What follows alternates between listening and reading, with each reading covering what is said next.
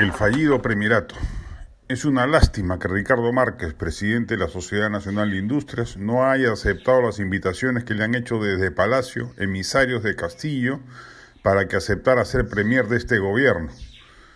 Es una, lástima, es una lástima también que haya desmentido presuroso lo que diversas fuentes altamente confiables nos confirmaron como un hecho producido, la propuesta, pero entendemos que existen algunos desvelos institucionales que ha preferido resguardar.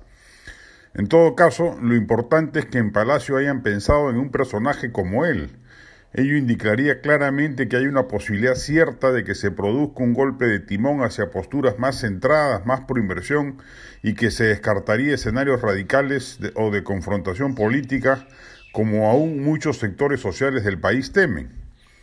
Márquez representa además una postura empresarial cercana al mundo emprendedor y alejado de los grandes grupos de poder, a los que probablemente Castillo ve con desconfianza.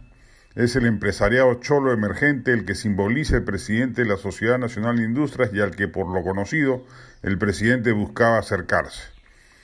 Si en este camino de Damasco, ojalá no pequemos de ingenuos, que podría recorrer el presidente, busca y encuentra a alguien de ese perfil, cambiaría por completo la perspectiva política del país. Para bien, nos alejaríamos del desmadre constitucional y el colapso inversor. inversor.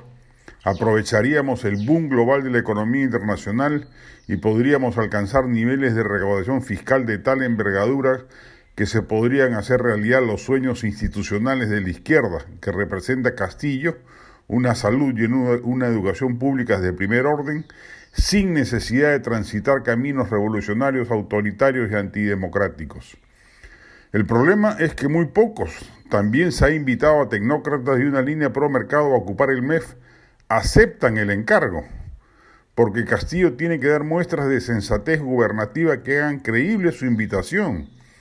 Con zarrateas de por medio, con el círculo hiperactivo de lobistas chotanos y con la cercanía de serronistas y fenatepistas, es difícil que alguien sensato crea que lo están llamando para poner en escena una conversión auténtica y no simplemente como un objeto decorativo de una escenografía mostrenca con la que no se va a llegar a ninguna parte.